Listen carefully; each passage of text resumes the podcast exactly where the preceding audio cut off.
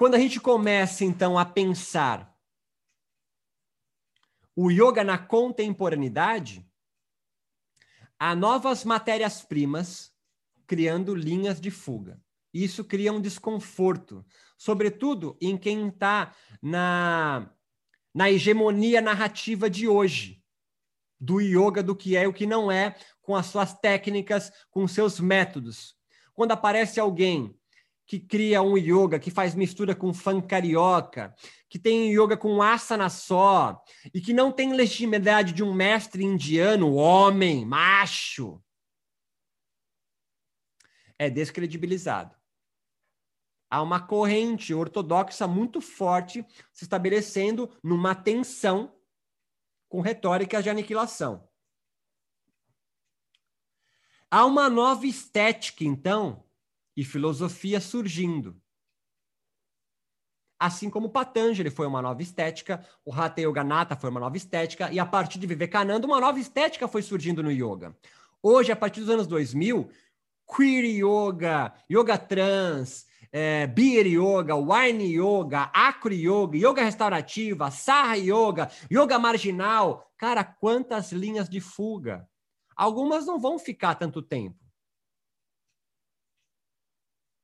Mas algumas vão ficar. São linhas de fuga, assim como Patanjali foi, Hatha Yoga foi, Vivekananda foi, Iyengar foi de Krishnamacharya. Mas, num certo momento, se, se, se singulariza, sedimenta, cristaliza num método e um conjunto de técnicas. Ou novas subjetividades yogicas meditativas surgem, nós estamos hoje numa fase de transição. Swast Yoga do De Rose, Yoga Terapia de Hermógenes foram linhas de fuga. Yogas de matriz não indiana, autodidatas, mas que mesmo eles tiveram que buscar a raiz indiana para se legitimar. Tá pegando a ideia, Inês? Hermógenes se converte a Saibaba. Então ele tem uma matriz indiana para legitimar o yoga dele, além de Chico Xavier, que é uma grande referência espiritual no Brasil. De Rose é o mais alucinado, que vai buscar uma matriz indiana pré-védica. Irado. Ah, nada a ver. É problema seu. Deixa o tiozão viajar no dele. Se for pensar nisso aí, tiozão, Jesus é uma viagem também, né, meu? O maluco é judeu, tem uma sacada diferente do mundo, critica os sacerdotes da religião dele, cria então um, um exército, né, formado com dois, 12 generais, na verdade é 13. Mas ao longo da história, que é patriarcal, sacaram fora Maria Madalena. Né? Transformaram ela na prostituta só. Que cria resistência ao Estado e é morto e torturado. É torturado e morto, tiozão. Certo? Retórica de aniquilação. Foram ao, ao ápice. Mataram o tiozão.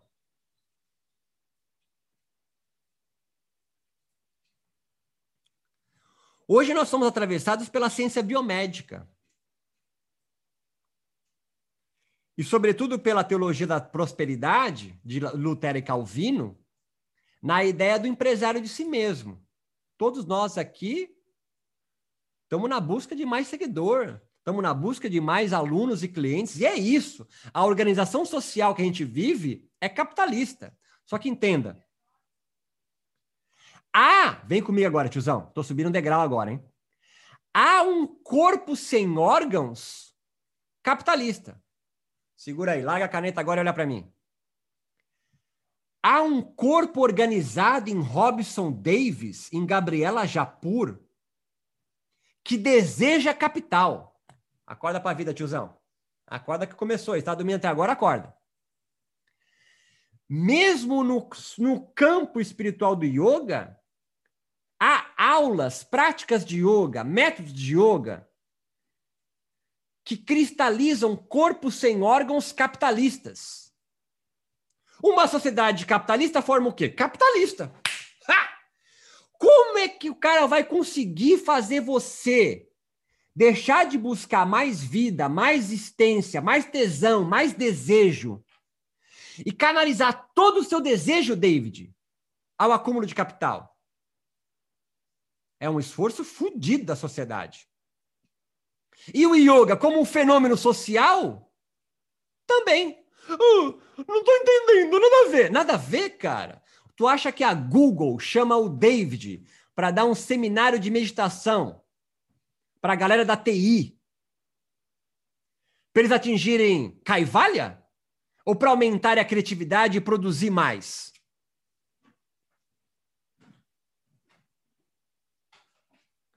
Você está utilizando um método de yoga com as suas técnicas de contemplação para a produção de um corpo sem órgãos capitalista, que deseja mais capital.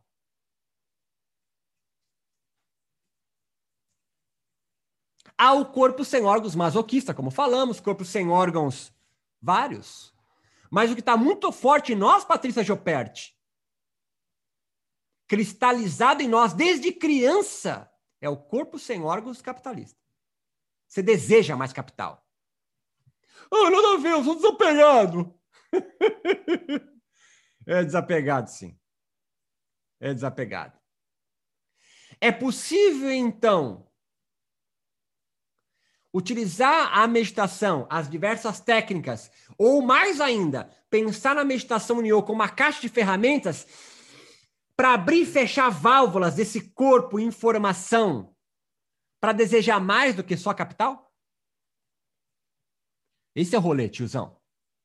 Tu tá inserido na sociedade, achando que tu é descoladão, produzindo mais corpos organizados para desejar capital. A partir de 1990, mais ou menos, começa a dar uma guinada nas pesquisas com yoga e meditação onde entram as humanidades. Até então, até a década de 80, as pesquisas com yoga e meditação estão muito focadas na biologia, na terapeutização da meditação e do yoga.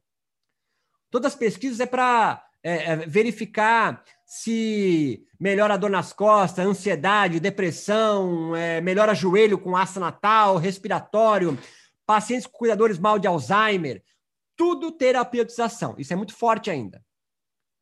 Muito forte ainda. Um corpo sem órgãos do yoga terapêutico. Isso é muito forte em vocês. Em todos nós. Como o yoga vai curar a humanidade. As pesquisas com em humanas do yoga e da meditação começam a perceber que o yoga é um fenômeno social, não está descolado da sociedade. Se ele é um fenômeno social, Figuras e líderes carismáticos do yoga da meditação, como Osho, como Joyce, como Iyengar, como Sai Baba, como Prem Baba, envoltos em escândalos sexuais, são pessoas normais como nós. Se começa a criar, então. Vem comigo agora, Siva. Uma galera nova do yoga, vamos pensar assim.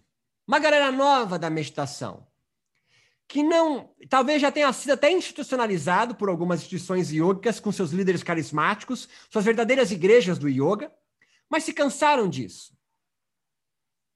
Então, meio perdida, se deslocando, se movimentando, experimentando mais. Vem comigo que é o rolê do nômade, tá ligado? Isso é captado e eu venho brincando com essa ideia do yoga nomádico, yoga híbrido, é, yoga mestiço. Porque são pessoas inquietadas, que não se institucionalizaram, ou foram e saíram, e vão construindo aos poucos, vem comigo, Robson, um desvinculamento devagar, mas progressivo do hinduísmo. Os yogas contemporâneos os yogas formados por yogis e yoginis nomádicas já estão desvinculados do hinduísmo. E é muito fácil agora você perceber claramente o yoga moderno dos yogis e yoginis contemporâneos. Em geral, os modernos estão muito arraigados em matrizes hindu hinduístas. E quando começa a perceber uma nova galera entrando no campo que eles atuam, na espiritualidade, fortalece a ortodoxia Eles começam, então, a se vestir como hinduísta. Eu brinco do cosplay de Brahmani. Para quê? Para diferenciar que eles têm raiz mais forte. Por outro lado, essa galera nova vem chegando, vai deixando claro que eles são muito diferentes dessa galera mais ortodoxa.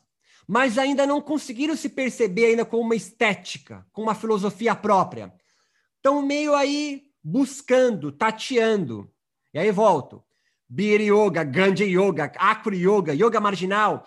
É uma estética só, mas todos singulares, que ainda não perceberam a sua filosofia. Vão tocando devagar. E cada um deles construindo, então, corpos não organizados pela matriz dominante do yoga e da meditação. É o fim, então, muito bem colocado ontem no final nas perguntas, de um certo romantismo do yoga e da meditação. E isso significa de metafísicas e yogicas meditativas. Aquela ideia de que, geralmente são duas ideias. É só eu me libertar de tudo que vai ficar tudo bem, né? Os libertários. O outro é, é só eu seguir isso aqui certinho que aí vai ficar tudo bem. São os mais institucionalizados. Não tem vai ficar tudo bem. E essa talvez seja o mal-estar de Gabriela Japur, Patrícia Juperti, Angélica Vanessa, Juliana Ferraro e minha. Essa inquietação que, cara, eu já experimentei um pouco isso, conheci pessoas que já experimentaram, já fui para a Índia, já voltei, já rezei o, o Gayatri certinho no sânscrito, já tive a... Mas não tá tudo bem, caralho!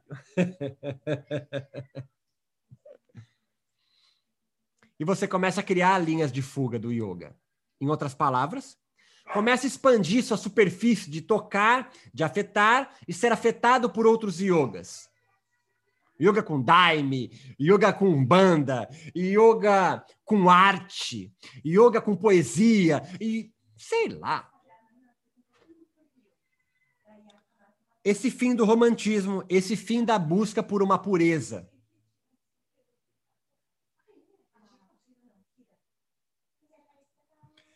Os discursos decoloniais do yoga, os discursos, discursos LGBTQ+, os discursos do yoga preto, o yoga, yoga para mulher, o yoga de mulher, o yoga mulher. Isso tudo vai influenciando novas linhas de fuga. Talvez seja isso o interesse de vocês aqui, porque entenda, nenhum ortodoxo está aqui comigo. Alguém discípulo de um mestre X ou Y dificilmente está me ouvindo aqui. Vem comigo, Luan. Vocês já têm algum corpo sem órgãos tentando se organizar numa outra estética e que por algum motivo talvez criaram uma certa conexão comigo. Comigo, eu digo, com narra essa narrativa que sai do senso comum, sai do discurso dominante. Vocês não estão aqui à toa. Há curiosos, claro que há curiosos, sobretudo aqui no Insta, lá no Instagram. Não tiveram a coragem de se se inscreverem como vocês, de mergulharem nisso. E entenda, volto a dizer, o webinário é uma experiência meditativa. Vocês estão sendo desconstruídos, desorganizados. Eu sei que é uma fala difícil que eu estou tendo aqui. Não porque eu sou um gênio, pelo contrário, mas porque é uma fala destoante das narrativas dominantes. Vocês não estão aqui à toa. E eu não estou falando também aqui à toa, tipo freestyle tem um cronograma do que eu estou falando.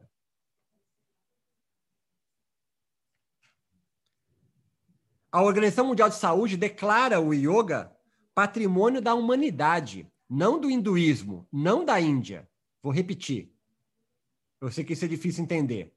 A OMS declara o yoga, já faz alguns anos isso, patrimônio cultural da humanidade. Meditar, yogar, é oficialmente humano, não hinduísta. Hã?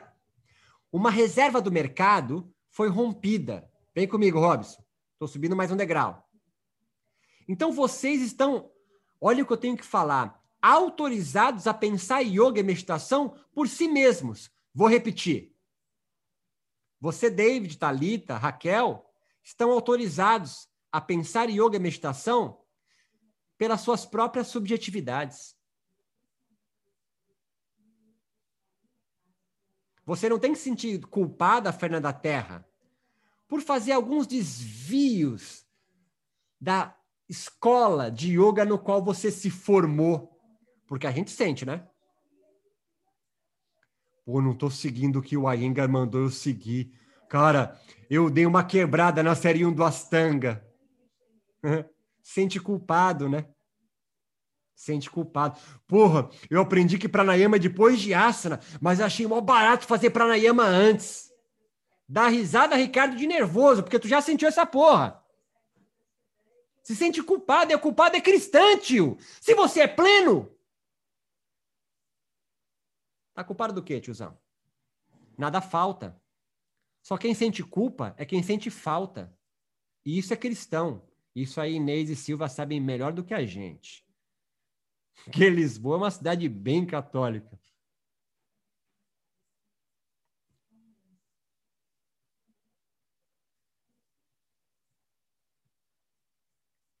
Se há uma essência em nós, então, ou uma essência do yoga, ela é construída. Se há uma essência yógica, ela está, é ela estar sempre em construção. O termo que eu uso é rizoma, que é o contrário de raiz. Raiz sai do mesmo ponto e cresce a árvore e seus frutos da mesma raiz. Rizoma é grama, tá ligado? Grama, você puxa um lado, vai puxar do outro lado lá. É rizomático. Você não... Onde começou a grama do seu jardim? O yoga é rizomático. Então, Sandra, eu agora outorgo em você os símbolos sagrados que você pode pensar o yoga da sua forma. Tá brincando? Está dando risada? Mas entenda, muitas instituições de yoga fazem isso. Talita está no nível tal da nossa instituição. Um dia, Talita, você será, sei lá, a grã-mestra, não sei o quê. Aí você está autorizada. É um processo de institucionalização de corpos iógicos. E isso é dominante, isso é hegemônico, isso é consensual. Quando alguém pergunta, o que é meditação? Cara, todo mundo aqui vai responder. Meditação é a aparição voluntária das modificações mentais. Tita Vitrineroda. E fala ainda com vários underline e trema. Tita Vitrineroda.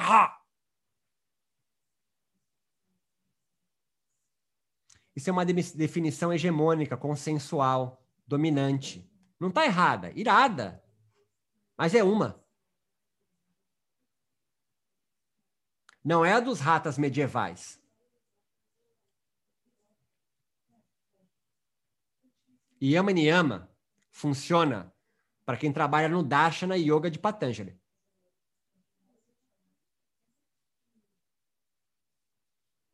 Qual que é o seu, Talita? Essa é a pergunta que eu vou repetir os quatro dias de rolê aqui com vocês.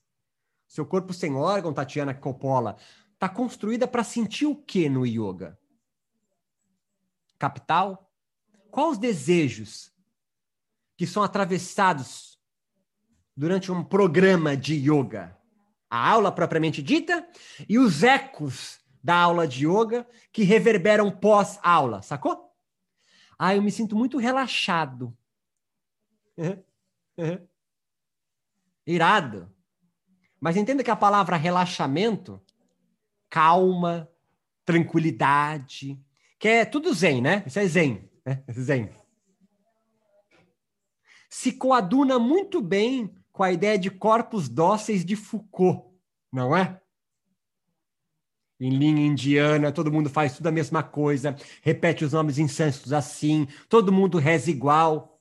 E quando eu falo que algumas, alguns yogas são igreja, ficam bravos comigo. Um termo novo que eu aprendi com a minha filha aí, porque eu assisti Big Brother, é cancelado. Nossa, cara, eu sou cancelado há muito tempo. Quem é de Portugal não assistiu Big Brother não vai saber o que é isso. Cancelado é assim, você é ignorado por um por nichos, tá ligado? Você é cancelado, você é ignorado, você nem nem ninguém fala com você. Cancelado. Já foi bullying, né? Mas agora o cancelado é pior que bullying, porque bullying ainda o cara zoa com você. O cancelado ele ignora você. Não há metafísicas no yoga. Claro, na verdade, há, mas yogas podem construir metafísica, geralmente se descama para uma ortodoxia. Há mundos ideais. Mas há yogas da imanência, que pensam nessa vida e não em outra. Porque Kaivalya, para muita gente, é tipo o céu cristão. Nirvana, para alguns budistas, é tipo nosso lar espírita kardecista. É um outro lugar ideal, perfeito, maravilhoso, pleno em si mesmo. Os yogis contemporâneos, ou pós-modernos, ou tal dos nomádicos que eu fico brincando aqui, são yogis e yoginis que perceberam que não é lá, que eles querem resolver o barato aqui. E quando querem resolver o problema aqui, criam novas soluções ou linhas de fuga. Nós não somos, mas estamos sendo. Somos um acontecimento. A cada prática de yoga, você aumenta a sua superfície de afetar e ser afetado por outros corpos, percebe mais o mundo e vai construindo uma subjetividade sua. Primeiro, para ser bem didático, qual é a subjetividade ou subjetividades que você vive hoje? Segundo, que tipos de desejos essa subjetividade produz em você? Terceiro, aumenta a sua vontade de viver, né? de aumentar sua intensidade, seus tesões, ou sedentariza você? Você pensa o mundo de uma única forma e está sedimentado, não deixa passar nada lá. Quatro. Vamos então modificar as técnicas do yoga, vamos modificar a estrutura do yoga e da meditação para tentar abrir outras válvulas para poder abrir o teu corpo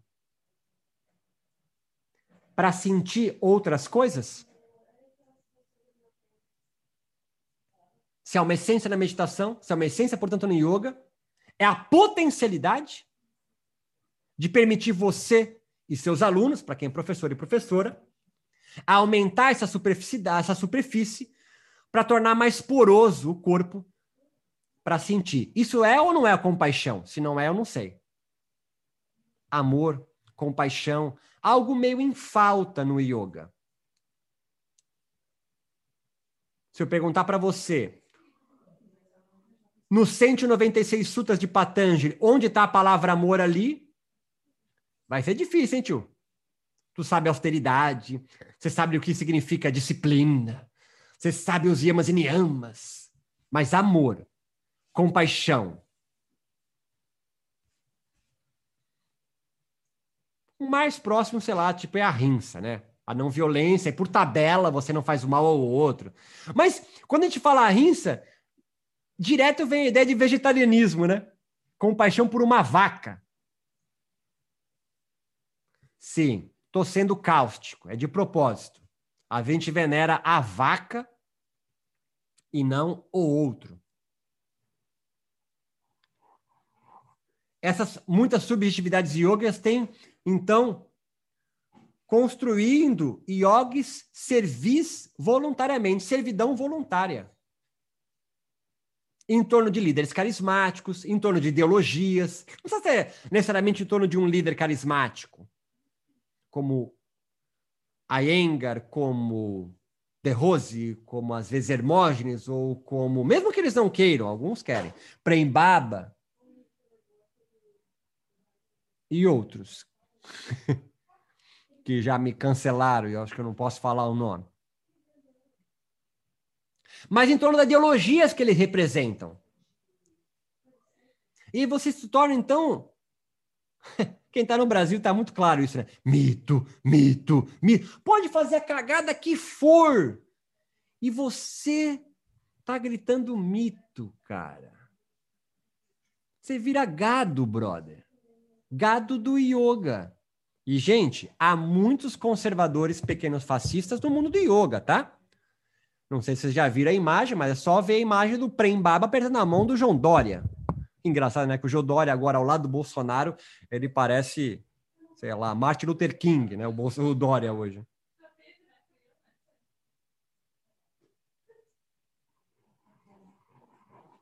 As metafísicas e yoga são imaginações.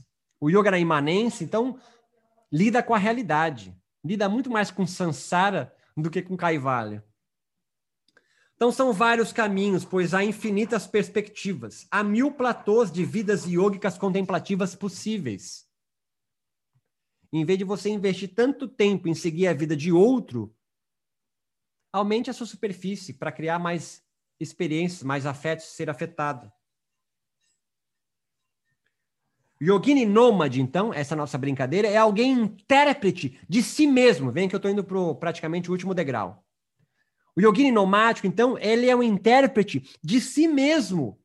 E não um intérprete comentarista, um eu chamo de exegeta, das escrituras e ideologias alheias. Sabe aquele cara que fala assim: Ô, oh, David, interpretou errado o Suta 3 do capítulo 4 de Patanjali, hein? Ele não quis dizer isso. Foda-se o que Patanjali quis dizer. O importante é como esse sutra me atravessa e produz uma subjetividade X ou Y. Isso é muito mais tesudo, cara do que você saber o que um Brahma no século II a.C. quis dizer. Foda-se! Existe um livro sagrado no cristianismo, que é a Bible. Mas, cara, se você colocar para trocar ideia Lutero na mesma mesa com Francisco, São Francisco de Assis, e Frei Beto, cara, eles vão parar estar falando de outro livro. É a teologia da libertação, né? Com, com Frei Beto e a, e a teologia que, que, nasce aqui na América Latina. A, a teologia da prosperidade com Calvino e Lutero, que vai fundar os evangélicos, os protestantes. Olha o nome, protestante, eu protesto contra. E São Francisco de Assis com a teologia da caridade. Tu já viu, Lua, algum mendigo na escadaria da, da Igreja Universal? Não. Mendigo só fica em escadaria da Igreja Católica. Por quê? A teologia da caridade é um dever moral repartir o que eu tenho. A teologia da prosperidade vai criar um tipo de pensamento que é o da correria, da meritocracia. A meritocracia nasce com a teologia da prosperidade. Faz por merecer. Jesus, Deus, deu tudo para todo mundo. Tu não fez merecer, David? Tem que se fuder mesmo. Claro que eu estou dramatizando, que é uma religião no qual eu não tenho muito apreço, né? Então, tem um cara, tem um viés ideológico na minha fala. a teologia da libertação vai fundar uma pedagogia do oprimido com é, é, é, Paulo Freire. Leram o mesmo livro, a Bíblia, mas pensaram mundos diferentes, irado. Por que, que você, Talita, tem que ler a porra do Yoga Sutra de Patanjali e pensar igual o Swami X?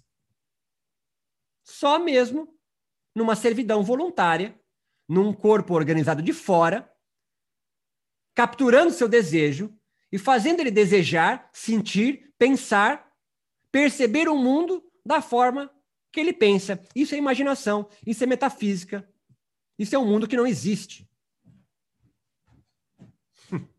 A deusa para lá e para cá. Minha Durga. Né?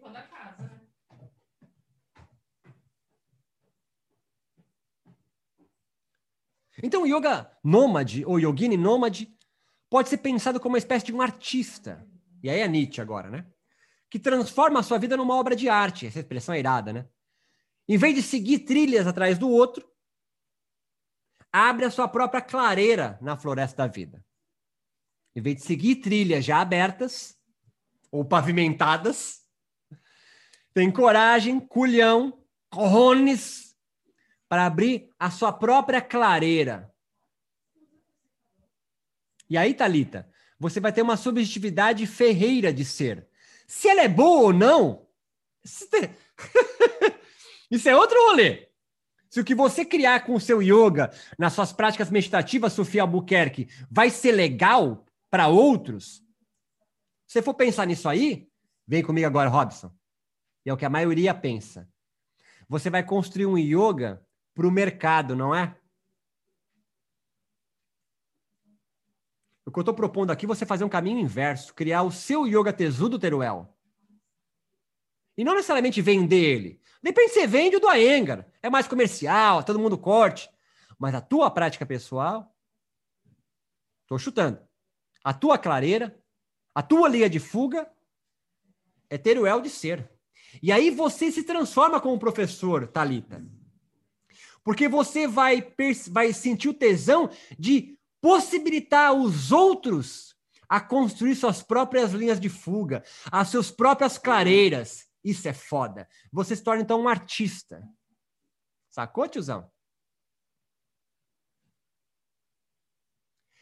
E não replicantes. E não replicadores do seu yoga que eu aprendi do meu mestre, que aprendeu do mestre dele, que tem uma raiz. Que vida triste. Que vida sedentária. Que vida castrada, diria Freud. Mas para ser intérprete de si mesmo, e eu digo aqui a essência do yoga, ou entre os yogis nomádicos, porque se for pensar no yoga como um, um indivíduo na história, é plural. O Yoga de Patanjali é outro rolê do Hatha Yoga dos, dos, dos, dos Tantras. É outro rolê de Vivekananda. É outro rolê do Yoga Restaurativa. São vários rolês, cara. Infinitas possibilidades, infinitos estratos iógicos. Em vez de buscar um extrato, constrói o seu, caralho.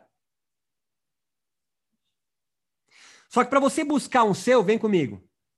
É necessário desenvolver uma atenção plena, não é? Aí fechou o rolê da meditação, né? Porque replicar yogas de outro, atenção plena do quê? Você está replicando, você faz Ctrl C e Ctrl V, não precisa nem pensar.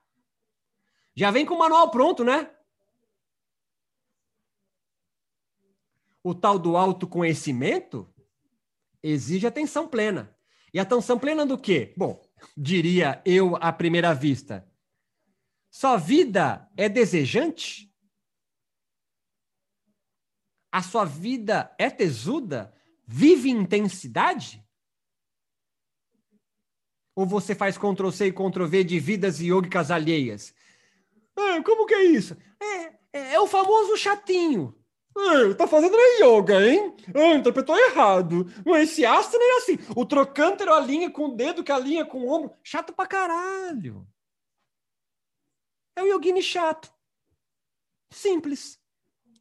É o faixa preta, terceiro dan, ponta vermelha do yoga. É o top das galáxias, mas chato. Por quê ele é chato? Porque ele fica empurrando um yoga ideal que ele imagina, que conquistou, na verdade, ele só se adequou. Ele é um servil voluntário, é um corpo docilizado e fica cagando regra para os outros.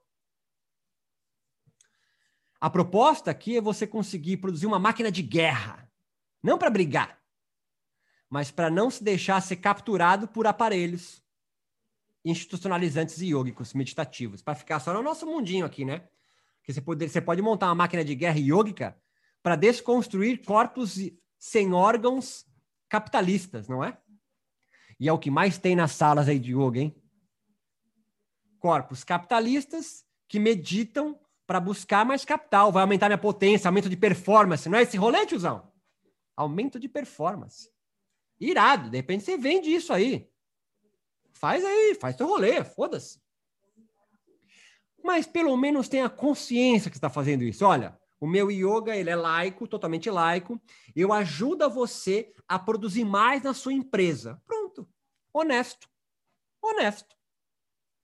Deixa claro para onde você vai levar o cara. Mas isso não é nomadismo. O nomadismo necessariamente, tô acabando, Talita. Deve aumentar sua sensibilidade ao mundo. E aqui eu fecho o rolê.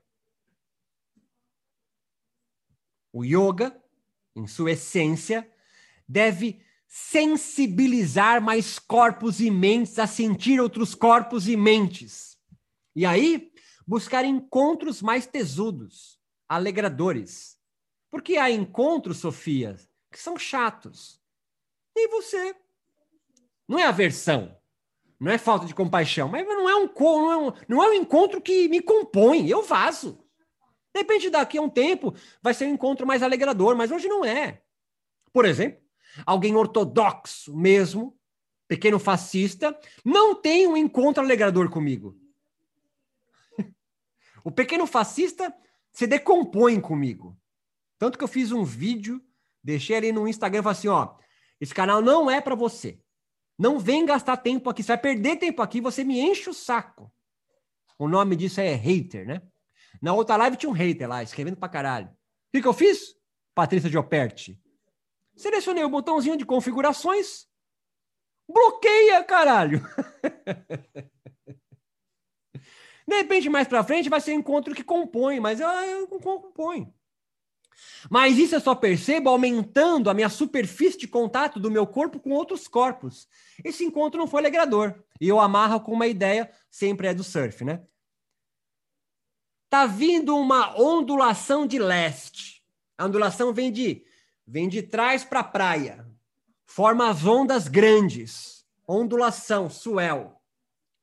Mas se o vento vem de sul, cara, deixa o mar todo mexido.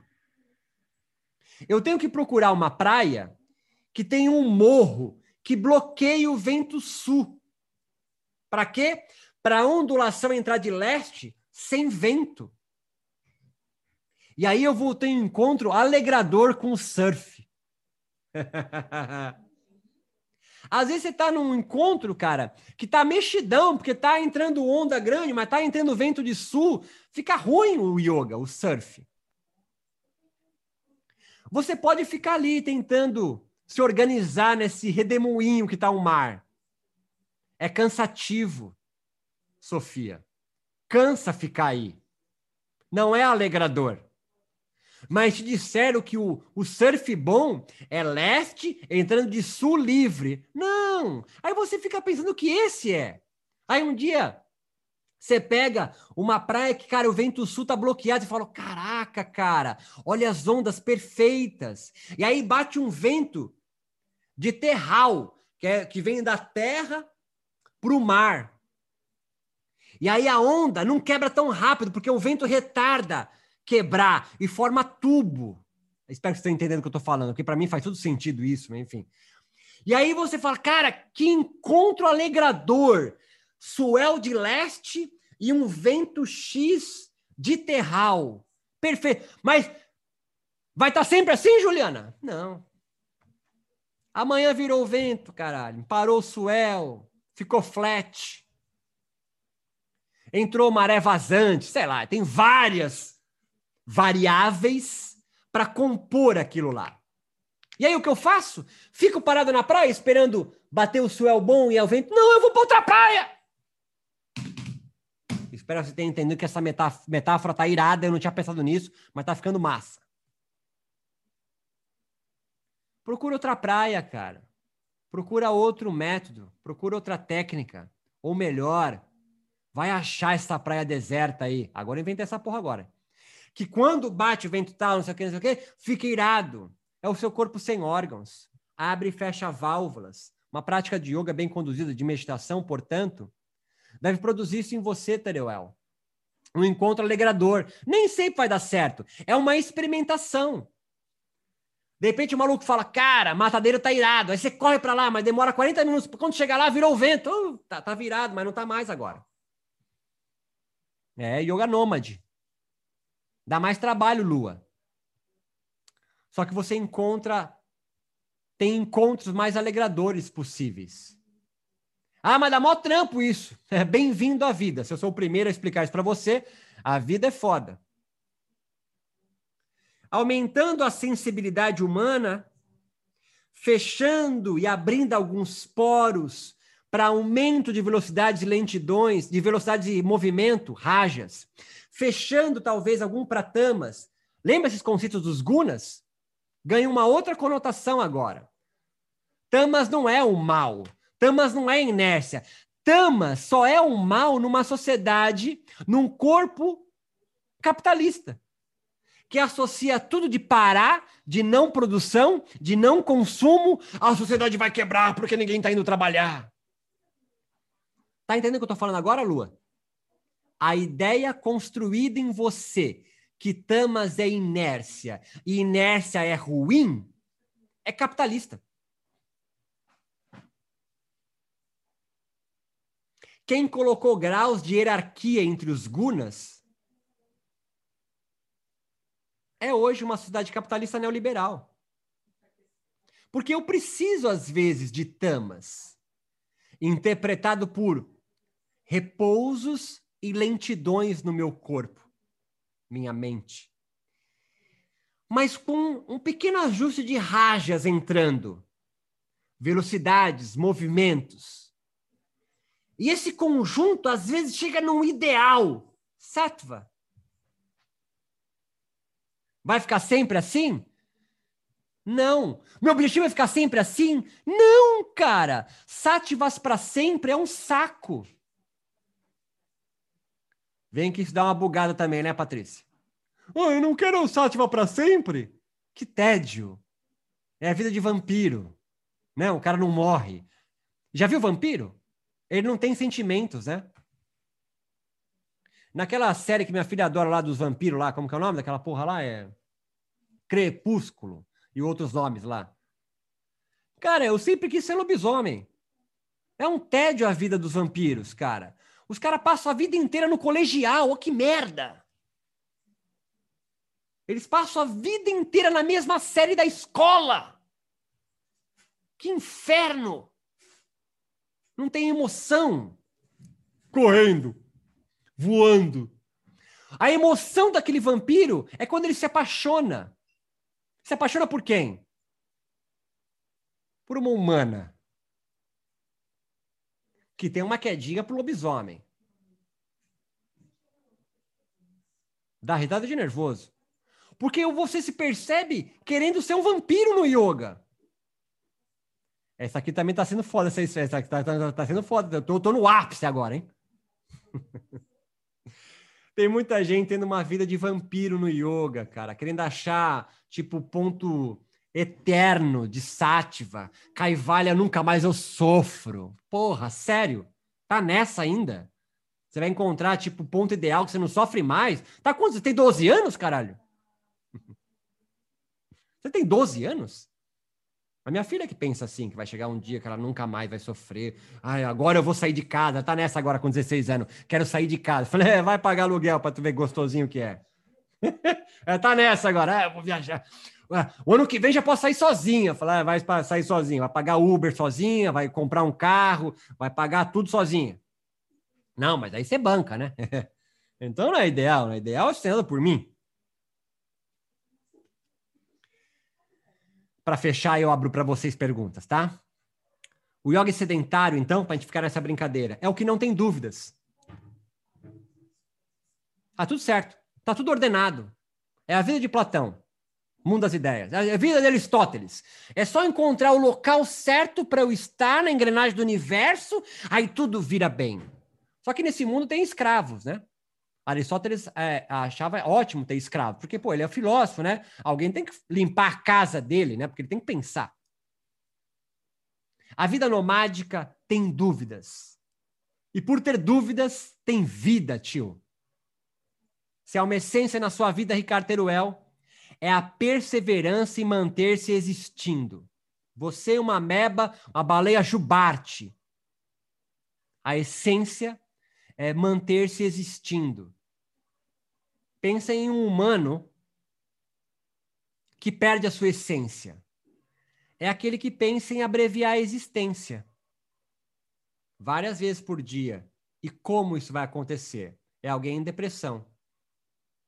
Alguém em depressão é alguém que está com as válvulas muito abertas ou muito fechadas, não está num nível bacana de vida. Ele está esvaziado, não pleno. e nem fechado não tem mais vida, não tem mais existência, a vida dele não tem mais sentido. E pensa abreviar a existência, sai pelas portas do fundo. O yoga, a meditação, pode aumentar essa sensibilidade para o mundo. Não é, não, é, não é fácil, mas é simples, cara. Não é fácil, mas é simples. E no, nesse curso, especialização em neurobiologia e filosofia das, filosofias da contemplação, a ideia, ao longo de maio a dezembro, é ensinar, mas trabalharmos juntos, em teoria e prática, para tu testar de verdade Eu sei que vocês têm experiência fodida em meditação, em yoga. Mas primeiro, quanto você tem o seu corpo capturado numa única forma de pensar? Talvez algumas das minhas falas aqui nessa uma hora de minha, uma hora e dez, tenha sido difícil compreender. Uma válvula fechada. Hã? Não entra. Eu costumo brincar de xícara vazia, né? Para poder entrar, quando está muito cheia, não entra nada, né? Não esvazia para poder, como uma esponja, ser absorvido de algumas coisas. Uma lima muito fina, é preciso bom senso, é preciso prudência. É um processo lento e gradual. E direto, mergulhar, se machuca, foge, dói. Mas é simples. Essa vida no nomadismo. Aberto para vocês, então. Eu, é só levantar a mãozinha aí e eu abro o microfone para vocês. E vocês aqui, cara, vai lá para. Clica no link, vai para lá para a gente poder trocar ideia. Vai começar as perguntas lá. Até mais. Roberto, posso pois falar? Não. Claro que sim. Alguém levantou a mão, mas. Pô... Então, vamos lá. É, boa tarde a você, boa tarde a todos. Né? Gostei da, tenho gostado dos rolês, está muito bacana. E uma coisa que eu queria repetir aqui, pensar, né, e colocar uma proposição aqui, é que assim, no meio da pandemia, a gente vive há mais de um ano, eu percebi que no mundo do yoga, sobretudo no mundo do yoga, quando eu falo as redes sociais particularmente, propriamente dita, surgiu uma espécie de pastores da salvação, né? Tipo, você criou um discurso quase que homogêneo no mundo do yoga, dentro das mídias sociais, de que, ah, você que está estressado, você que está doente, vou lhe salvar. Né? Então você tem um discurso de que parece que o yoga é quase como se fosse um seio evangélico, onde você procura os não salvos, né, os pecadores, para você salvar. E até que ponto esse discurso, né, de que eu vou salvar o outro, de que eu vou libertar o outro, de que eu sou salvação, de que se está doente eu vou te salvar, ele cria subjetividade, né? E ao meu ver esse discurso, ele parece com aquele cara, um psicanalista, um psicólogo que ele ele prefere os doentes, né? Então, assim, quanto mais doente você tiver, melhor para mim, porque eu mantenho um vínculo né? Tipo, a longo, a longo prazo e ao longo de toda a sua vida. Então, até de conta esse discurso do yoga presente nas redes sociais, né? Ele tem, eu tenho percebido que ele tem se tornado mais viral, né? Até que ponto? Porque assim, eu vejo que parece que todo, toda semana, faz tempo que eu não mexo nas redes sociais, mas toda semana alguém do yoga me adiciona, né? Aí eu vejo esse discurso de salvação, de liberdade, né? E até que ponto esse discurso ele pode criar subjetividade até que de ponto esse discurso ele pode operar, operar entre corpos e mentes, né? Onde ele condiciona o indivíduo como se condiciona na igreja. É mais ou menos uma reflexão que eu venho pensando, né? E acho que a sua aula ajudou a pensar sobre isso. Valeu. Muito obrigado, David. Ah, essa estratégia de criar submissão a um líder carismático é muito comum. E o yoga aprendeu isso com as igrejas evangélicas. Isso é muito claro, você fez uma leitura muito correta. há algum tempo já venho falando dessas igrejas do yoga. E no Brasil especificamente, não sei como que é o yoga em Portugal, mas no Brasil especificamente, todas as nossas espiritualidades são terapêuticas, David. A Umbanda é terapêutica. É, o Espiritismo é terapêutico. Você vai lá tomar passe. Você vai lá fazer cirurgia. É, os evangélicos são terapeutas né? Eles, você pode ungir uma vassoura na, na, na, na, na no, no, culto para ir para casa varrer literalmente o mal para fora. O yoga também entrou nessa de terapeutização. O, a subjetividade que você colocou muito bem é por, por e, e, e os professores de yoga entram nessa jogada. Ele não trata do ser humano, mas da doença dele. É a tal da anamnese do yoga. O que, que você tem que eu vou curar?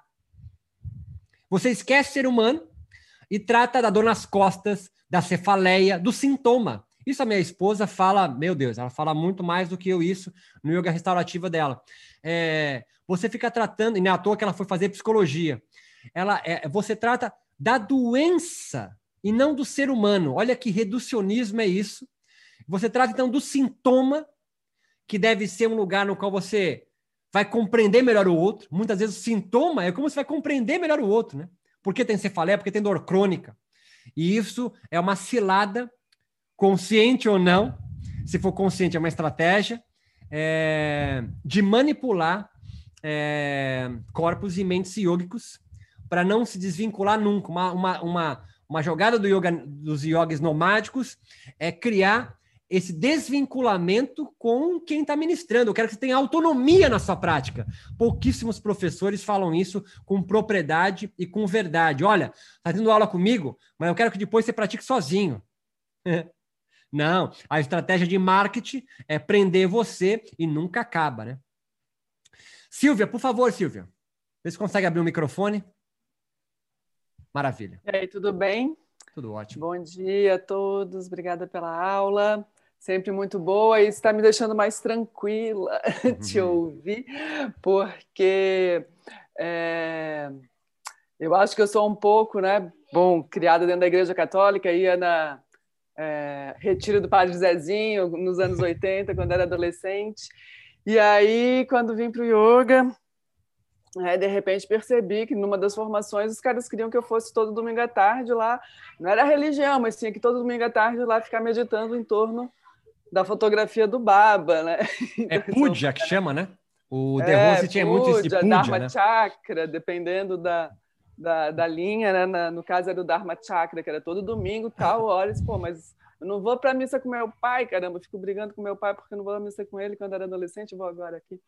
Mas, enfim, daí fui formando, fui fazendo, fui estudando, e eu acho que eu fui me formando, um pouco fui me transformando nessa, como você falou, na católica malandra, no, na Yogini malandra, porque eu faço bem isso, assim, eu pego o que me interessa de cada coisa, entendeu? E vou juntando. Né? A, os chakras, o sistema de chakras, uso o sistema de chakras, pego, é, enfim, o simbolismo védico, que eu acho do caralho, acho muito legal, e vou fazendo as minhas aulas. E às vezes eu ficava, pô, tô juntando tudo, mas não, acredito. Eu pego simbolismo védico, mas não acredito que eu e o Bolsonaro somos um só, porque não somos, caramba, não quero ser um só com o Bolsonaro, entendeu? Então, minha cabeça estava pirando um pouco, porque pô, eu não estou conseguindo me enquadrar. Na verdade, eu estava pirando porque eu não estava me enquadrando em nenhuma dessas igrejinhas, né?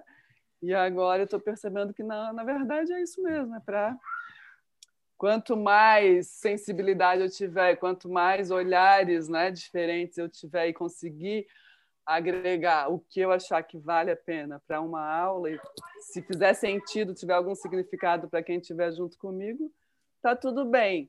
É isso que você está dizendo, mais ou menos? Muito obrigado, Silvia. É se tornar mais permeável. Talvez seja isso mesmo que você falou em outras palavras, se tornar o seu corpo, sua mente, mais permeável é, para o um mundo, para outros corpos e mentes. E aí a, a, haverá encontros alegradores e haverá encontros entrecedores. O que o primeiro alerta, e alertei muito na aula de ontem, é de quanto nossos tesões estão sendo castrados por yogas institucionalizados. E aí você começa a sentir um tesão que o outro deseja que você sente. Eu chamo de aparelho de captura. Eu não, é Deleuze e Guattari. Então, sim, é você aumentar a sua superfície de sensibilidade e começar a sentir mais o mundo à sua volta. Não é isso que a gente quer? Autoconhecimento o que é? Né? Se não há uma essência em mim a ser desvelada em busca de, então, e, e, e eu estou sempre em construção, por isso pleno, eu quero tocar mais o mundo. Na filosofia da imanência, somos partes do todo. O todo se pode chamar de Ishvara ou Deus. Se eu sou parte dele, eu estou em comunicação com tudo. Por isso, a figura do rizoma em vez da raiz. Não há uma raiz e eu sou fruto dela. Eu estou em conexão é, com tudo. Isso é muito é, mais forte é, do que a gente possa imaginar. Então, sim, se tornar permeável. Seja bem-vindo, Tiago, e mais uma galera que está chegando aí também. Tudo em paz? Talita, por favor, é só abrir o teu microfone. Olá, bom Olá. dia, boa tarde já, né? É uma coisa aqui que eu tenho, tô pensando aqui que veio um boom na cabeça. E aí eu queria saber o que, que você acha, Roberto. É, se essa questão da, da subjetividade, né, da gente fazer a nossa própria clareira e tudo mais, isso não pode se tornar também uma instituição.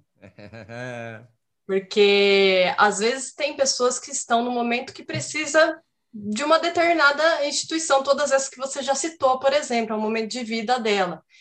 E aí a gente com essa questão de ah, subjetividade, não, você vai pensar por você mesmo, sua clareira, isso também não, não pode vir como uma instituição aí na para essa pessoa específica.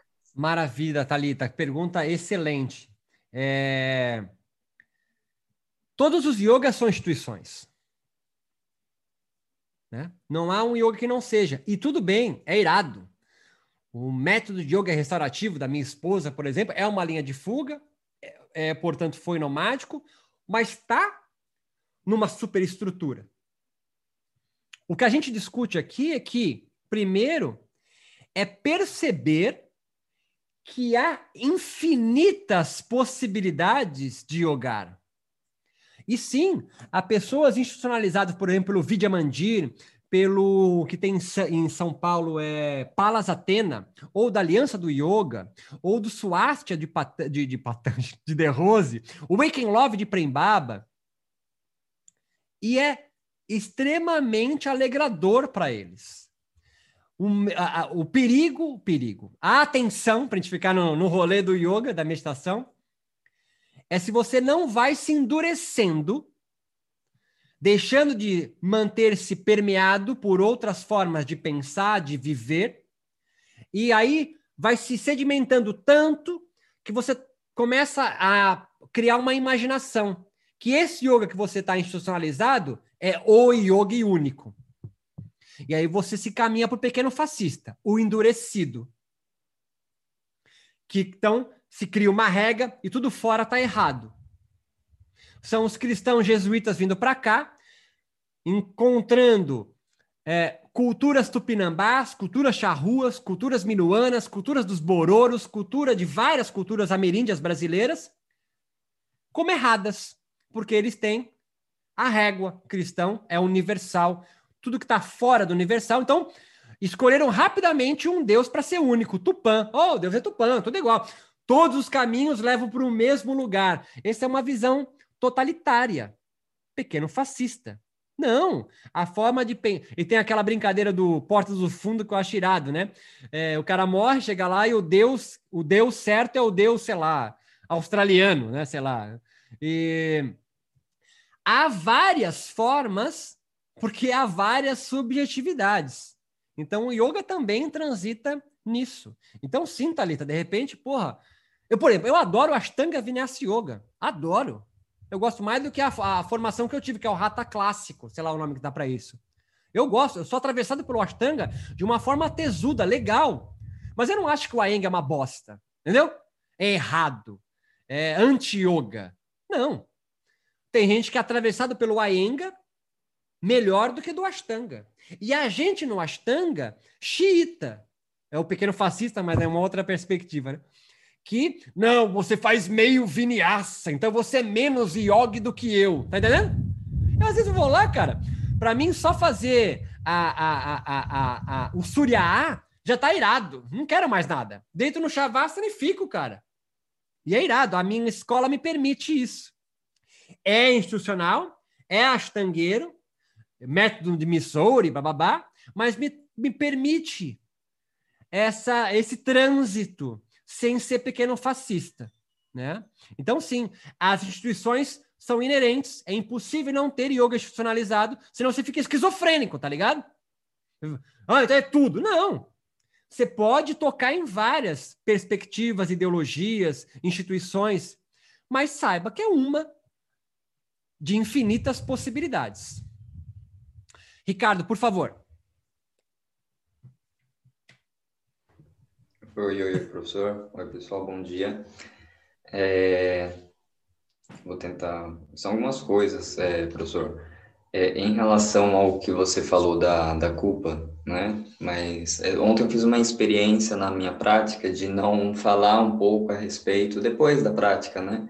aquilo que talvez aqui a gente chamou de tentar interpretar o que as pessoas vivenciaram, né? E, e eu senti que faltou alguma coisa na prática, porque eu, eu simplesmente terminei a prática e falei tchau, boa noite. e não falei nada, né? E aí eu me senti um pouco até que culpado, né? É, porque eu fui, eu já era cristão, então só colocando, tá? Por que que essa culpa ela chegou até mim? Eu acho que é o resquício é, da época em que eu era cristão. E é brincadeira. Mas aí eu senti essa falta, né? E eu vejo essa, não uma tentativa de interpretar o que as pessoas sentiram, porque isso não tem condição de ser feito, né? Mas uma tentativa, talvez, de colocar de forma Ordem, né? cuidadosa né? é, algumas coisas, né? É, se possível, né? Não que a gente vai ajustar todo mundo ali, né? Vai um monte de gente dentro da sala e você vai conseguir elucidar de uma forma para todas as pessoas de uma forma igual mas eu acho que ainda é uma possibilidade de fechar ou abrir válvulas de escape, né? Até esse final, ou seja no começo, ou seja no final da prática, né? Eu não vejo como um erro, né? Não uma tentativa de interpretar, mas eu acho que é uma válvula de fechar ou abrir aquilo que a gente falou já. Depois, se você quiser falar um pouco a respeito, aí eu agradeço. E é basicamente isso, né? E tinha uma outra coisa que eu ia falar, era a respeito da coletividade, né? Aquilo que a gente tratou lá no começo, de que o yoga, o yoga não é algo individual, o yoga sendo trabalhado de uma forma coletiva, eu acho interessante, né? Para uma construção de algo coletivo, né? Individualidade não faz sentido, eu acho, né? A partir do momento que a gente vive em sociedade. E, ah, sim. É, outra pergunta em relação a que ponto, talvez, é, essa abertura, assim, não quero aqui ser um, pequeno fascista, tá? Mas a gente vê um negacionismo histórico tomando conta, né, dentro da política, dentro do meio social, onde existe esse negacionismo, né? As pessoas negam coisas e reinventam a história. E como que isso, talvez dentro do yoga, pode estar sendo impermeabilizado, entendeu? Esse negacionismo, essa reinvenção de história até um ponto em que o yoga ele pode se perder. É, não sei, né? É, se você puder falar um pouquinho, é, agradeço. Se existe essa possibilidade da gente correr, não é esse risco, né? Porque não tem risco, né? A gente caminha conforme o tempo, mas existe, né? Esse negacionismo que que a gente vê aí, principalmente nesse desgoverno, né? Que a gente conhece muito bem. Muito bom, Ricardo. Irada essa pergunta, cara. É, foram duas. A primeira, eu diria para você o seguinte, cara. E quem fala isso muito mais é, é minha esposa, é a Mila. Falta diálogo no yoga, Ricardo. Então você fechar a tua aula e falar assim, boa noite, sentiu algo faltava, porque falta mesmo, falta diálogo, a gente não troca ideia. Como esse espaço aqui, ó. Eu vou abrir meia hora para a gente conseguir conversar. Eu poderia dar uma aula de uma hora, fechar e ir embora. E eu fico permeado, eu fico, desculpe, bloqueado de perguntas que possam vir contra e mostrar contradições na minha fala. Lembra, os jogos nomádicos têm dúvidas. Só os pequenos fascistas, é, ou metafísicos, ou não, né, e metafísicos, que não têm dúvidas.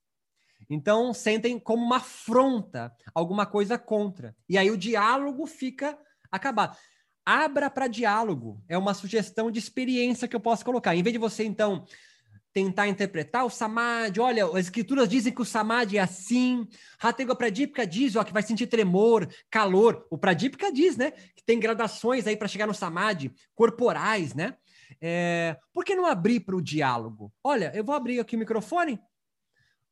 É, conver... Um pouquinho da experiência que vocês tiveram e aí abrir fica rico, cara. Você para de ser o professor, detentor do saber, passando para esse pessoal aqui, como uma xícara sendo absorvida pelo meu saber, e troca, fica na mesma linha. É, experimente. Então você não interpreta, mas dialoga com a galera. Olha que legal, isso que você falou, cara, tem a ver com Matsiendra. Matsiendra diz que realmente. Aí você troca, você não está interpretando, mas você está trocando com os caras. De repente você cria, é, eu brinco de criar monstrinhos, né? Você faz com que o cara tenha interesse, o seu aluno, né? De ir ler na escritura. Pô, o cara falou isso aí no século X, lá na Índia, e eu tive agora. Você troca. Então, o diálogo é algo que talvez é, ia completar essa falta que você sentiu. É, e a segunda é, é, é uma crítica muito comum que eu recebo. O nome que eu dou é de relativismo. Então, peraí. Todo mundo pode criar sua linha de fuga, cada um pode fazer o que você quiser. Essa, essa anarquia, outra coisa que eu, eu adoro. Quando eu falo que, meu, meu, que eu estou falando é anárquico, eu fico orgulhosíssimo. É... Então não cai para um relativismo. Então não é cada um pode pensar o yoga da forma que quiser. Eu costumo brincar o seguinte, cara, que é aumento de perspectivismo. Eduardo Viveiro de Castro, Metafísicas Canibais. Aumenta as perspectivas do objeto yoga e não relativismo. Então eu tenho aqui aberto a perspectiva David, a perspectiva Ricardo, a perspectiva Ferraro, a perspectiva de Maria Miranda, a perspectiva de Luna, mesmo que eles não, não entrem no nosso diálogo, cada um, deles tem uma, cada um deles tem uma perspectiva. E quando alguém chega a ver, ah, mas segundo a tradição, eu falei, beleza, a tradição eu já conheço. Mas a sua perspectiva qual é? Porque a sua perspectiva não pode ser a perspectiva da tradição. Você é um intérprete dela. Olha que pobre. Você está se castrando de ter uma perspectiva dentro do yoga. Isso é castrador. Então, não é relativismo, uma palavra que você colocou, até uma anotei no palm top, é, o do negacionismo. Então, eu vou negar as origens do yoga, outra fase que eu ouço bastante também na galera. Não é negar, é incluir, Ricardo. Sacou? Você não está negando, você está incluindo a possibilidade, a perspectiva do yoga ter vindo da África. Ha! Que é Kemet Yoga. Aí dos egípcios foram arianos. Foda-se se não é verdade, se não tem matriz histórica, dane-se, cara. O tesudo é ter mais uma perspectiva. E isso, só os pequenos fascistas morrem de medo disso. Vai desintegrar minha tradição? Não vai se somar uma. O tradicionalista continua com a dele, que é irada. Os tradicionalistas nunca vão morrer. Na verdade, eu me arrisco a dizer, segundo Eliade, os tradicionalistas vão sempre ser dominantes. E eu não quero ter hegemonia da narrativa. Eu não quero que todo mundo pense como eu penso. Porque eu vou me tornar, então, o dominante narrativa. Aí eu vou vazar, eu vou criar outro rolê. Eu já criei vários rolês. Mas, Ricardo, não é negar, mas é incluir mais uma para aumentar o diálogo. Eu acho que é, é, é, disso que eu, que eu responderia às suas questões. Juliana, por favor, Juliana. É, bom dia, boa tarde para todo mundo. É, eu tava, eu escutei o primeiro, esqueci, acho que é o primeiro moço que falou aqui, que ele estava falando também sobre a terapia, né? Uhum. Daí, tipo, todo, é, todo ser humano, assim, a gente tem que ter essa o desenvolvimento da dependência e absoluta para a independência. Então, qualquer processo que a gente faça, seja yoga, seja terapia, tem que ter da dependência para a independência, que é o que você falou, né? Tipo, tem que estimular também, pô, faz essa prática sozinho, experimenta sozinho o que você está sentindo. É uma hora que a terapia acaba, né, Juliana? Tem que, tem que ser alta, né? Tem que ser alta. É, né? Tem que estimular em direção alta, e, né? Da gente começar a saber pensar sozinho. E daí, o que eu penso também, que eu queria só colocar aqui, que você já falou sobre isso, mas é o que eu estava pensando, é assim, como que o yoga, ao invés de prometer o fim do sofrimento, ele vai ajudar a gente a lidar com o sofrimento e com a falta, que é inerente ao ser humano, porque você falou da castração, né? E tem esse sentido da castração como uma coisa que, tipo, fecha a perspectiva, mas até onde eu entendo do ponto de vista do que, do que significa castração na psicanálise, ela é necessária. Todo mundo tem que passar pela castração, uhum. porque é a partir da falta que se cria, Exato. que se vai rumo à independência, que se desenvolve, que sai da casa do pai e da mãe, né? Que vai buscar a sua, a sua, o seu outro, né? O seu par romântico, sua família, seu, sei lá, o que você quiser criar da sua vida. Precisa da falta, mas em vez do yoga prometer que ele vai fechar um buraco, como que ele vai ajudar a gente a, tipo, lidar com esse buraco, viver com esse buraco, ver esse buraco como esse espaço de potência? Porque daí eu sinto que essa, toda essa filosofia que você é, fala do, do fascismo é como que a pessoa quer tampar esse buraco e nunca mais abrir, porque ela não sabe lidar com aquele buraco. E a gente não aprende a lidar com esse buraco. Então eu vejo como também uma tarefa é, tipo, do yoga, né, da gente, como estamos com seres humanos ali lidando com, com essa complexidade espiritual, física, mental, psicológica, de abrir o buraco do vazio e falar, meu, tudo bem ter o vazio, é, é bom, é legal, é massa, né? E, e aí e também trabalhar o diálogo, né? O diálogo que hoje é afasta todo mundo de todo mundo, porque a gente desaprendeu a dialogar, a gente está sempre na nossa bolha. E eu também sou do Ashtanga e eu vejo que existe essa bolha do Ashtanga que é tipo, ai, o Ashtanga é o melhor, todo o resto é uma bosta. Tipo, cara, é tipo, você fica fechando as pessoas dentro daquilo como se ela tem que se sentir culpada por experimentar uma coisa diferente, por fazer metade da série, por, sei lá, pulou postura, nossa, vai pro inferno. Sabe? Então, eu acho que são duas coisas que eu queria falar sobre o diálogo e sobre o lidar com a angústia. Como que a gente Muito pode, bom. tipo, trabalhar esses, essa, esse, ah, essa perspectiva, assim. É, a gente pensar que o yoga vai curar tudo é muito louco, né? E é, ele vai criar angústia. A gente não esquece. Eu gosto sempre de citar o mito do, do, de Shiva, né? Com Durga, né? Porque são, é o criador do yoga, né? E como é uma sociedade é, patriarcal, machista, a gente esquece que ele tem uma consorte, ele tem uma companheira, né? Porque os frutos do yoga não vão vir de Shiva, né? Ele, cria yoga com sua consorte. E a Durga, né? É uma mulher negra que dentro de uma sociedade patriarcal, onde mulher está abaixo da última casta, ela é fotografada, essa deusa, segurando a cabeça de homens decepados. Então, assim, quem nunca viu a, a foto, é, é, é vai buscar, ou, se não, imagina que é uma mulher em cima de uma besta fera, descabelada, com a língua para fora, negra, segurando cabeça de homem decepada. É uma imagem muito forte. Essa é a mulher, ou a consorte, ou a companheira de Shiva, que é um deus trânstil. Ele é hermafrodita. De 1900 para frente, foi, ele foi ficando mais fortão, assim, mais masculino, né? Mais Superman. Mas ele é um deus trans, ele é, ele é andrógeno. Então, é, é, é, um, é um deus andrógeno que dança. Eu não conheço outro deus que dança. É, é, é, casado com uma mulher super forte, numa cidade patriarcal, que decepa a cabeça de homens e dá um filho, a, e dá um fruto. Então, ou seja, o fruto do yoga, e é um caso com a, sua, com a sua pergunta, é sabedoria, que é Ganesha, todo mundo conhece, criancinha com cabeça de elefante, né? Meu, meu irmão chama de Exu Mirim, porque é, abre obstáculo, então é Exu, se é criança, é Mirim. Mas também um outro filho de Shiva com Durga é Skanda, que é o deus do conflito, é o deus da guerra, que substitui Indra. Então, filhos do yoga, ou frutos do yoga, é sabedoria, mas que vem junto com conflito. Então, a angústia, o mal-estar, as dores, tudo isso que o yoga promove, sim, não deve ser apagação. Você está querendo sumir com o filho de. E olha que interessante. Pouquíssimos cursos de formação fazem os alunos conhecer Skanda. Você tem mantra para Ganesha, mas me canta aí o, o, o mantra para Skanda. Você nem sabe quem é, vocês não têm nem imagem de Skanda na cabeça.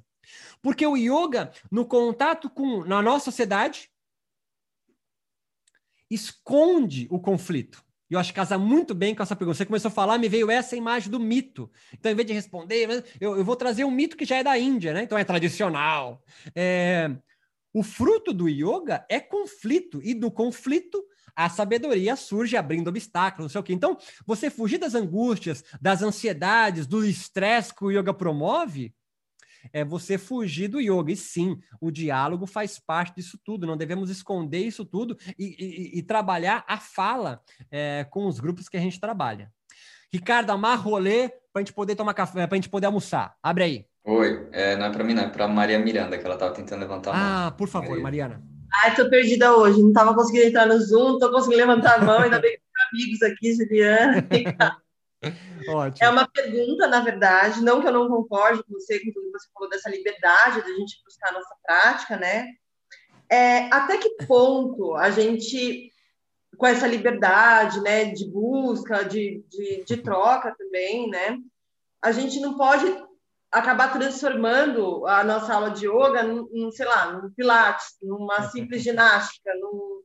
porque é claro que é, é, é eu, eu, não sei se eu estou conseguindo falar, estou tentando aqui, mas eu já estou bem perdida, cara. Eu espero que você tenha entendido. Mas é porque eu já fui em aula de yoga que eu me senti numa aula de pilates. Não é que pilates é ruim, não. Adoro pilates, entendeu? Mas assim, eu estava numa aula de pilates, cara. E aí fui numa outra aula que o cara tinha um bambu e ele com bambu ele vinha me me, me ajustar assim. Então ele pegava um bambu desse tamanho e ele vinha ajustar com bambu. Mano, eu devo ter apanhado de pau na outra vida, não foi nessa? Porque eu fiquei muito mal com a aula. E a aula era uma duração de duas horas, era numa escola famosa aqui de São Paulo, numa linha bem famosa, e eu estava numa época que eu queria conhecer todas as escolas, todos os métodos. Mas aquele pau me deixou tão mal, assim. E eu lembro que eu estava com uma amiga minha, ela ria muito da minha cara, porque ela sabia que eu, eu sou da, eu toda tradicional, né? Que eu sou da toda, toda eu era toda clássica, agora eu já estou mudando, tá? Mas eu clássico. aquilo. E aí eu não sentia numa aula de yoga, assim, porque eu falei, cara, eu não consigo relaxar com esse pau, com esse cara, com esse pau, querendo me arrumar com esse pau. E eu não conseguia relaxar, não conseguia meditar, eu não conseguia ficar bem na aula. E foi uma aula de duas horas, tá? Eu só consegui ficar mal, bem no, no final, que teve um pranayama, e eu respirei e falei, não, calma, Maria, já vai passar. Então, até que ponto a gente não acaba dando só uma aula de ginástica, entendeu? Ou só uma aula de pilates? Com todos os seus benefícios, claro. Espero que eu tenha sido clara, que eu já estou perdidona, hein, mano? Obrigada, Ricardo. Muito bom, cara. E assim, a pergunta recai novamente na ideia do relativismo, né? Então, porra, pode tudo vir essa zona aqui? É... a gente não quer caivalha? A gente não quer liberdade? Então segura a onda, né? Porque a gente vai ter que encontrar ter encontros alegradores. Você não teve encontro alegrador com yoga, mas isso não faz com que você é, é, tenha o direito, e não é isso que você falou, não é isso, eu estou só dramatizando, de aniquilar esse ou rotular ele como, como o Pilates. Deixe ele existir. Você que vai buscar uma praia que tem uma costa que segure o vento sul para tu ter uma onda mais legal. Você não gostou dessa onda? Agora, talvez a sua amiga, que riu de você, não sei, tenha tido encontros alegradores com aquele yoga. Agora, eu não posso eliminar o outro, aniquilar o outro, porque o encontro com o meu corpo foi ruim. Você foi buscar e tatear.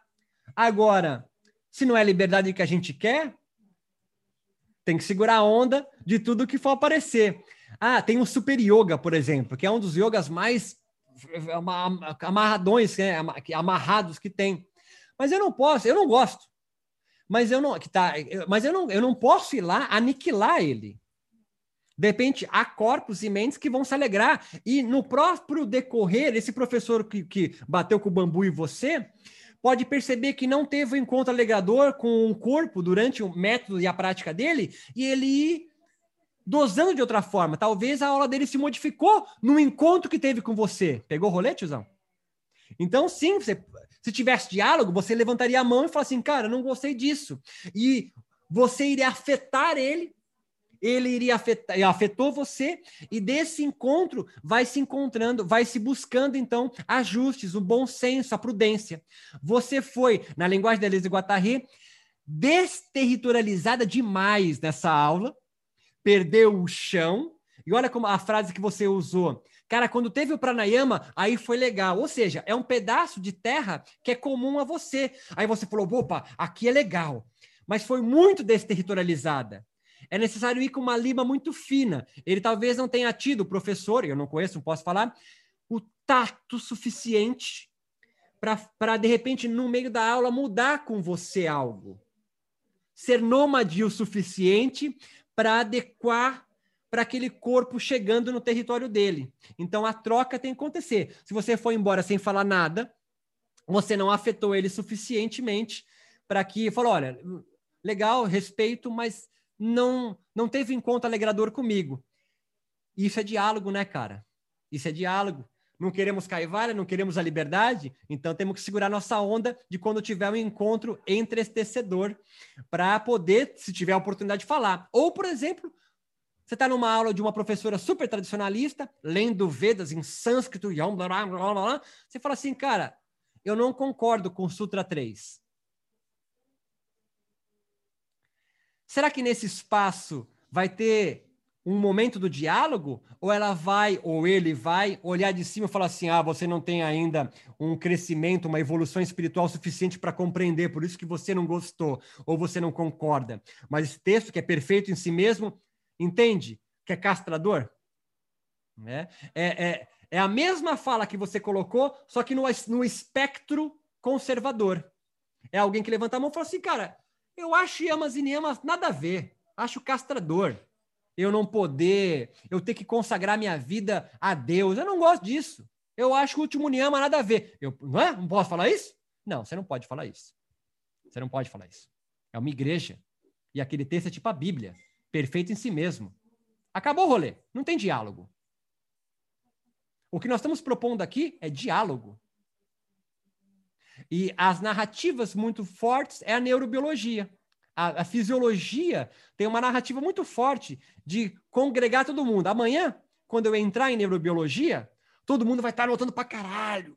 Corte pré-frontal, giro singulado, dopamina, serotonina. Vocês adoram essa, essa fala. É um território que todo mundo adora transitar dá legitimidade para vários corpos. Por isso que as duas primeiras lives eu estou aqui falando quase muito filosófico, texto diz, amanhã eu vou entrar no cérebro.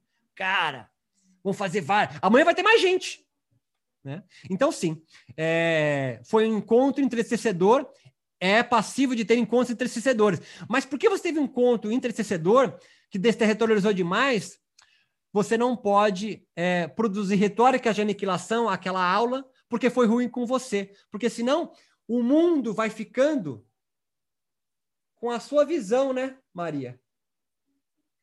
Não é que é pobre, mas pode não ser legal comigo. É legal que tem essa pluralidade.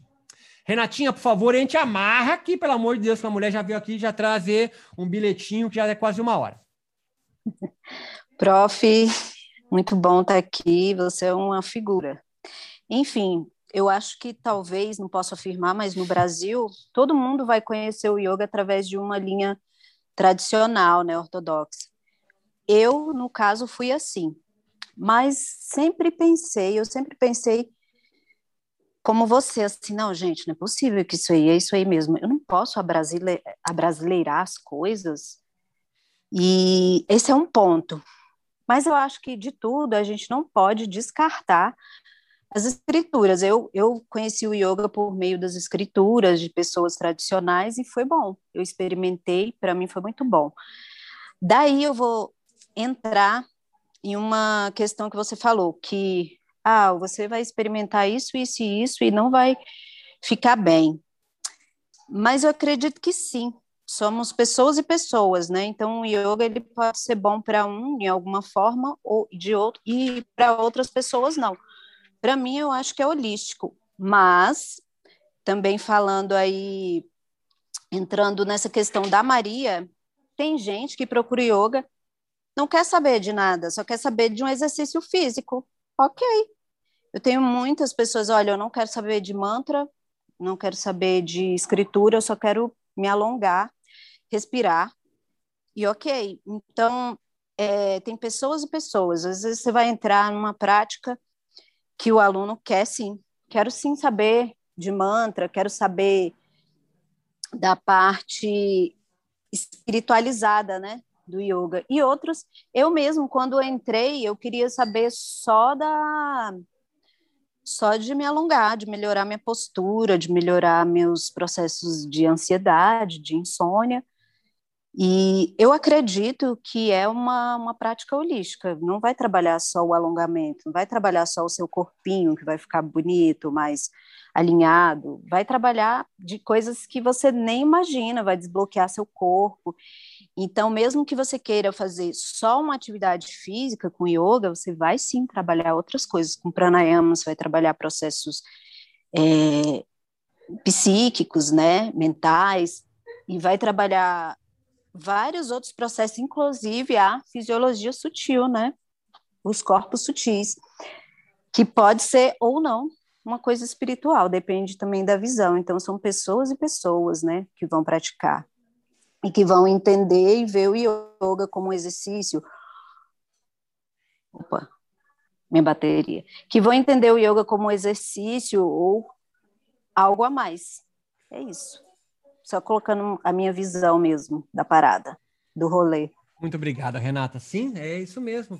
É, em nenhum momento aqui há a, afirmação de ser contra as tradições ou as escrituras, mas de que há várias perspectivas possíveis, é, não de interpretar, mas de viver elas. Então a gente é, é não tem receita, esse é o rolê do nômade, né? Não tem receita. Há várias possibilidades, e isso sim aumenta a pluralidade e a tal da liberdade que o yoga tanto preza. Agradeço demais a presença de vocês, muito obrigado. Passei um pouco da hora, mas é sempre legal abrir aqui para o diálogo de todos. Essa aula fica gravada lá na plataforma, vocês podem ter acesso e rever ela quando vocês quiserem. Sempre lembrando que isso aqui é um webinário que antecede uma especialização, onde a gente vai se aprofundar com muito mais propriedade de maio a dezembro, duas aulas por mês, é, na especialização em neurobiologia e filosofias da contemplação. Amanhã o mesmo link, amanhã o mesmo horário. A gente entra então no cérebro meditativo para brincar um pouco das repercussões então fisiológicas, aí biomédicas, científicas é, de vários rolês meditativos. Muito obrigado. Encontro vocês amanhã. Forte abraço.